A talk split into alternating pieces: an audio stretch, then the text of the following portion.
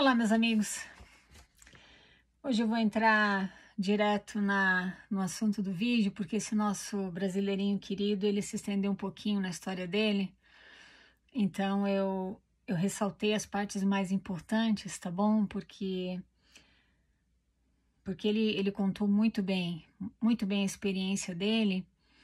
E a experiência dele vai te mostrar muito bem que a missão é uma bênção. A missão é uma bênção para a igreja. Não é à toa que a primeira presidência da tua igreja, nenhum deles foi para missão. Mas esse nosso amigo aqui foi. E pagou o preço. Tá. Ele fala o seguinte: Olá, Vânia. Vou contar parte da minha história e passagem pela Corporação Sud, com a qual estive envolvido profundamente por mais de 25 anos. Me batizei aos 18 anos. Logo que me batizei, começaram as pressões para servir missão. Nunca me senti adequado, pois desde que me entendo por gente sou bissexual, e isso para a igreja era um problema. A pressão foi tanta que decidi me afastar por um tempo. Continuava indo às reuniões, porém com menos frequência. Ele já tinha falado que não queria ir para a missão, mas a pressão continua. Não adianta, porque tua vontade não é respeitada, né? É, alguns anos depois aconteceu um revés na nossa família que abalou tudo e me fez mudar a rota. Meu pai foi acometido de câncer. A essa altura eu já estava com 23 anos. A manipulação mental foi tão grande que eu finalmente fui induzido a servir missão. Nisso entrou até a promessa de cura do câncer do meu pai, bem como promessas de cura pessoal. Assim como você, eu mesmo financiei a minha missão. O desejo de servir ao próximo tinha brotado artificialmente no meu coração porém sentia culpa e medo por causa da minha condição. Até essa altura da minha vida, nunca tinha tido uma relação sexual sequer. Ele estava com 23 anos, tá? Quando ele fala aqui da condição dele, ele fala da bissexualidade dele, tá? Meu pai começou a ficar mais debilitado e eu só ficava sabendo disso através de cartas mensais. Agora ele já estava na missão, tá? O controle emocional que a empresa Sud fazia era rígido de tal forma a me distanciar do problema pelo qual a minha família estava passando, que fui gradualmente me descolando da realidade. A cada mês que passava, o quadro de saúde do meu pai piorava e eu, para compensar, trabalhava mais e mais para ver concretizada a promessa de cura pessoal e da cura de câncer do meu pai. Ele achava que a bissexualidade dele seria curada, como se qualquer outra orientação sexual que não seja hétero seja uma doença, e não é. Mas eu sei que eles que essa é a mentalidade na igreja. O momento crítico chegou e as coisas começaram a ficar muito mais sérias em relação à saúde dele, do pai dele, tá? Até que o presidente de missão me chamou para uma reunião no escritório Disse que a minha mãe queria falar comigo por telefone. Ao atender, ela me disse que o meu pai queria me ver antes de morrer. Eu respondi para ela que eu não iria vê-lo, pois estava servindo a Deus e que não iria desistir da minha missão. Na minha cabeça, presta atenção, na minha cabeça tinha toda aquela pressão de servir e todos os compromissos feitos no templo, de dar até a vida, se fosse necessário, pela Igreja de Jesus Cristo dos Santos dos últimos dias.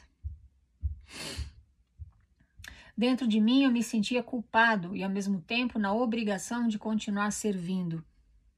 Os sentimentos eram conflitantes e a possibilidade de ver o pior acontecer era aterrorizante. Meu pai estava morrendo e as promessas feitas pelos líderes inspirados simplesmente não estavam nem perto de se cumprirem. O presidente me chamou outra vez e falou o seguinte: Você pode ir ver seu pai sem ser desobrigado da missão. Só um detalhe: a permissão foi dada porque a minha mãe se comprometeu a comprar as passagens de ida e volta. A corporação não desembolsou um centavo sequer. Ele comenta aqui com detalhes que a mãe dele ameaçou processar a igreja, tá? Caso ele não fosse ver o pai dele. Porque ele não queria ser desobrigado. Se você sai da missão antes de terminar, via de regra, você é desobrigado, independente do motivo pelo qual você esteja voltando mais cedo. E ele não queria isso. Então a mãe dele ameaçou processar a igreja. O presidente rapidinho falou: Não, vou fazer o seguinte: você pode ir lá ver teu pai sem ser desobrigado. Então ele, o presidente falou para ele que ele iria dormir na casa dos missionários da área dele, tá? Passaria uma semana com o pai dele e voltaria para a missão. Chegando em casa, tive a oportunidade de cuidar do meu pai e vi aquele homem enorme, parecendo um bebê de tão frágil. Na quarta-feira daquela semana, ele faleceu. Não te esquece que prometeram a ele que se ele fosse para a missão, o, de, o Deus mormon iria curar o pai dele do câncer. E ele acreditou nessa falsa promessa, tá? Meu sentimento era de um vazio imenso e de uma injustiça enorme, pois se eu tinha feito a minha parte, tal como foi prometido pelos líderes inspirados, por que as promessas não tinham se realizado? Será que eu estava. Olha só que judiação. Será que eu estava sendo punido de alguma forma por causa da minha sexualidade? Por que a igreja tinha respostas para todas as coisas e eu, naquele momento, só tinha dúvidas? Olha a tortura mental que você passa. Ele conta aqui que, então, ainda na missão, ele começou a ter sintomas de depressão, ele começou a ter pensamentos suicidas e o presidente encaminhou ele então para um tratamento com uma psicóloga da igreja, tá? Ele disse que a igreja pagou, mas a mãe dele tava, a mãe dele tava mexendo os pauzinhos, né? então eles ficaram morrendo de medo. Ai, ao voltar para casa, agora já no final da missão, tá? Ao voltar para casa, mesmo com a confusão mental e ainda a recordação constante das promessas não cumpridas, continuei um membro fervoroso e engajado. Agora a pressão não era mais sobre missão, e sim sobre serviço na igreja e casamento no templo. Aos poucos a realidade da vida se apresentava. Tinha que recuperar dois anos de atraso na minha faculdade, arrumar um emprego e buscar me desenvolver profissionalmente. Recebi propostas de emprego que trabalhava aos domingos, rejeitava por causa da igreja. Apareciam oportunidades à noite e eu rejeitava, pois os compromissos da igreja durante a semana impediam. Recebi vários chamados e muitas vezes acumulava, pois o que ouvia dos líderes era que receberia muitas bênçãos ao servir na igreja. A sobrecarga de trabalho na igreja começou a causar conflito com a faculdade. Olha isso aqui. Fui encorajado pelos líderes inspirados a trancar algumas disciplinas e atrasar a minha formação para poder me dedicar mais à igreja. Sempre com a promessa de bênçãos, bênçãos futuras que nunca se cumpriam. Fora isso, ainda tinha pressão para casar, sendo que nem tempo para namorar eu tinha. Aí ele conta aqui que foi instalada uma sede de instituto na, na cidade dele.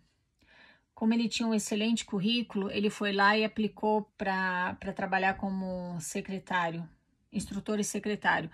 Quando você trabalha para o sistema educacional da igreja, você é pago e muito bem pago. Ele foi e se candidatou, tá? E aí ele fala o seguinte: foi a primeira vez que vi o nepotismo na corporação. A pessoa indicada para a vaga de instrutor secretário era parente de um dos presidentes das estacas e que não tinha metade da minha experiência. A pessoa nem sabia mexer no Excel. A minha sensação era de como pode? Depois fui tirar satisfação com a pessoa que fez a seleção e ela me disse que, como eu não pagava o dízimo mensalmente, Óbvio, pois eu estava sem trabalho, mas pagava dos serviços e bicos que conseguia. Então, por isso eu não poderia ser contratada, porque ele não pagava o dízimo. Deus do céu. Ai. Os anos se passaram e a frustração com a corporação só aumentava. Nada de bênção se cumprindo. A promessa agora era de que eu iria encontrar uma eleita fiel e que iria me ajudar a alcançar a exaltação. É tudo depois dessa vida, né? É. Eu queria ter uma família e o sentimento de solidão era constante. Porém, o meu sentimento interno era de que o casamento não era para mim devido à minha bissexualidade. Agora preste atenção no que ele vai dizer, especialmente você que ainda não entendeu que orientação sexual não é escolha. E para você que gosta de acreditar que que quaisquer outras orientações sexuais que não sejam hétero, que essas pessoas são assim porque elas querem, porque não tem vergonha na cara, não sei o que, não sei o que. Se você acredita que é uma violação à tua moralidade, olha o que ele vai falar aqui. Ouvia discursos de que se orasse com fervor e pedisse a Deus para livrar desse sentimento, seria abençoado. Sentimento homo ou bissexual, tá? Isso ocorreu por vários anos. Orava com fervor. Por incontáveis vezes dormi ajoelhado de tanto orar e chorar, e o desejo errado não ia embora. Isso aqui me cortou o coração.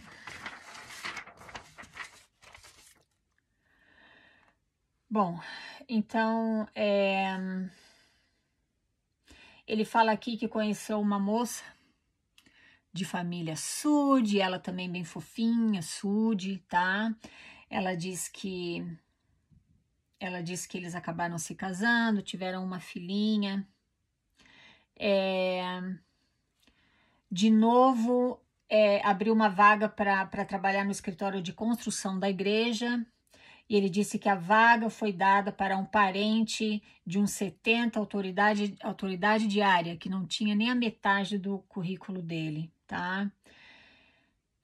E ele disse que o entrevistador falou, ele falou, né, com o entrevistador sobre aquela vaga, ele fala o seguinte: até o entrevistador ficou chocado com a decisão e comentou comigo que por ele a vaga era minha, mas a decisão veio de cima. Ele fala que logo que ele se casou, ele começou a ter problemas de relacionamento com ela, porque ela não era nada daquilo que parecia ser. Ele disse que alguém tentou alertá-lo, mas ele não deu ouvidos e casou com ela mesmo assim. Ele disse que ela era abusiva verbalmente e às vezes usava de violência com ele. Para você que acredita que violência doméstica é só de homem para mulher, você está totalmente fora da casinha. Existem mulheres que abusam sim dos maridos, tá?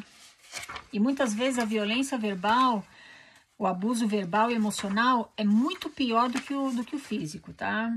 Então não te iluda, não se iluda.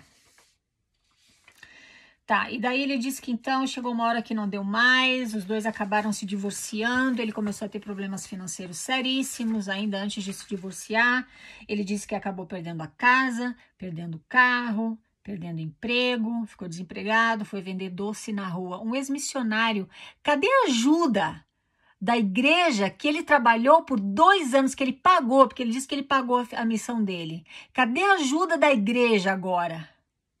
para um ex-missionário que pagou a própria missão, que voltou, visitou o pai que estava morrendo de câncer e voltou para a missão e não estava lá para o funeral do pai dele. Cadê a ajuda da igreja? Tem fé, irmão. Calma. Ah, irmão tá bravo, tá revoltado, mas o irmão tá sem o espírito. É com esse tipo de instituição que você tá lidando, tá? Ai, minha nossa. É, após alguns meses do meu divórcio, presta atenção aqui, ele, ele de novo, ele conta que ele entrou de novo numa depressão profunda, tá? Porque as coisas na vida dele não aconteciam. Ele, inclusive, teve uma tentativa de suicídio que, graças a Deus, não, não funcionou. E aí ele fala o seguinte: Após alguns meses do meu divórcio, conheci um amigo maravilhoso que me deu suporte, atenção, carinho e afeto, os quais eu nunca tinha experimentado em toda a minha vida dentro do evangelho verdadeiro. Ele coloca entre aspas. Dessa amizade surgiu uma paixão e um amor real e genuíno. Hoje, longe do mormonismo, vivo uma vida plena. Me reconheço como alguém digno de ser feliz. Meu amigo, parceiro, cúmplice, confidente e amante. É exatamente o que eu esperei encontrar em um relacionamento heterossexual. Mas felizmente, a natureza, em sua sabedoria, me deu a capacidade de me apaixonar e me atrair por pessoas, independente do sexo, do sexo delas. Não faço mais uso de antidepressivos ou remédios controlados. Sou muito feliz comigo mesmo. E como é bom me sentir pleno e verdadeiramente amado, sem culpas ou ilusões. Em relação ao mormonismo, eu decidi cortar totalmente os vínculos com a corporação após conhecer o site Quit Mormon através do seu canal. E desde 2018 sou um espírito livre, como diria Nietzsche, devidamente resignado. Atualmente me considero ateu agnóstico. Vivo os meus desafios diários sendo responsável por todas as minhas escolhas e sabendo que a vida é muito curta para depositarmos a nossa felicidade nas mãos de homens imperfeitos e gananciosos. Vivo a minha vida e o meu amor com uma plenitude que nunca imaginei. Como é bom se sentir livre e, sobretudo, vivo.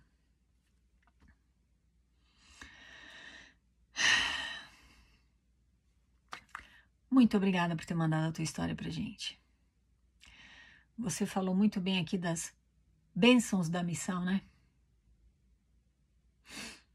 Eu fico muito feliz por você ter conseguido sair da caixa, por você ter aberto a gaiola, por você ter aberto as asas e voado bem longe dessa gaiola, por você ter descoberto que você não era um passarinho, que você é uma águia. Eu fico tão feliz por você, porque águias não têm medo, águias não andam em bandos, o voo de uma águia, ele é solitário, mas só é, mas ela, elas, é, a águia é o tipo de pássaro que vê as maiores belezas do mundo, coisa que um passarinho ou uma galinha nunca vão ver. Porque eles não têm a capacidade de voar que uma águia tem. Você venceu uma pressão, você venceu uma prisão mental que você é digno de, de, de, de aplauso por isso.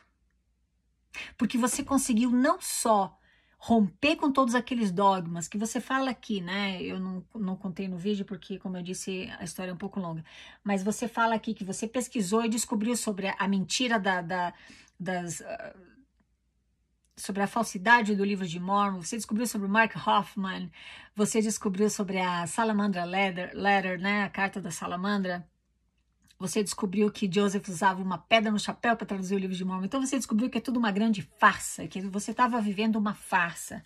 E você não só rompeu com todos aqueles dogmas, com aqueles pactos que você fez no templo, você assumiu a tua sexualidade, você foi ser feliz e você encontrou um amor que você nunca havia encontrado na vida. E você é privilegiado por isso. E você é corajoso. E você é íntegro. Você é o tipo de pessoa que você ou tá aqui ou você tá aqui. Ou você é desse lado ou desse. Você não fica em cima do muro. Fazendo, fazendo, batendo a cabeça e fingindo que é feliz. Esperando que um dia tudo vai ser melhor na outra vida, num tal de um reino celestial que vai, ser, vai ter só branquinhos e heterossexuais. Você foi buscar a tua felicidade hoje, porque você descobriu que a vida é muito curta para você colocar a tua felicidade na mão de homens imperfeitos e gananciosos, como você muito bem colocou na tua história. E eu te aplaudo por isso, viu? Eu conheci na minha cidade um rapaz que estava servindo missão e o pai dele veio a falecer repentinamente e ele não veio visitar o pai, ele não veio se despedir do pai dele. Ele ficou na missão todo mundo na estaca, ai, que coisa bonita, que testemunho poderoso, né? Deus do céu. Pelo menos isso você conseguiu fazer. Porque a tua mãe, a tua mãe ameaçou a igreja com processo. Eles se tremeram na base. Ai, pode ir, pode ir. Vai para casa, não vai ser desobrigado, depois volta para missão, tudo bem.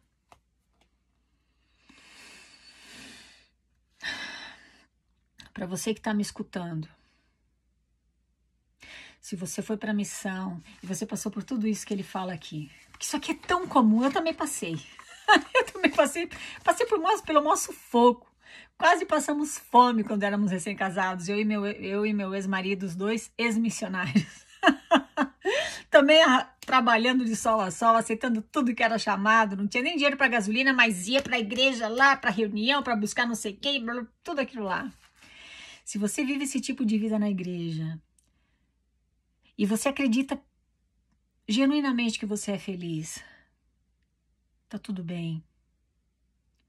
Agora, se você está duvidando dessa felicidade, se você está entrando num estado depressivo, como aconteceu com o nosso amigo, pare e pensa. Começa pela história da tua igreja. Não começa por acreditar em nada do que eu falo ou outras pessoas falam, pessoas que você considera antimormons. Não acredita em nenhum de nós. Vai pesquisar a história da igreja. Vai conhecer a verdade sobre ela, porque aí você talvez receba a coragem que esse nosso amigo aqui teve de romper com tudo aquilo e buscar a tua felicidade agora, porque tudo que eles estão te ensinando, que vai acontecer depois dessa vida, nesse tal desse reino celestial e tudo mais, saiu da cabeça de um charlatão chamado Joseph Jr.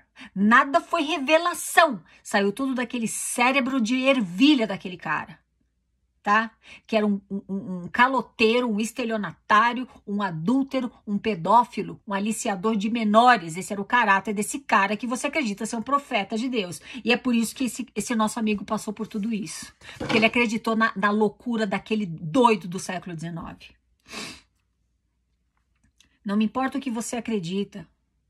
Você pode acreditar numa estátua, você pode acreditar num ritual, você pode acreditar no mormonismo, você pode acreditar no, seja quem for, se aquela crença te faz genuinamente feliz e te ajuda a ter um relacionamento saudável com as pessoas que você ama, beleza.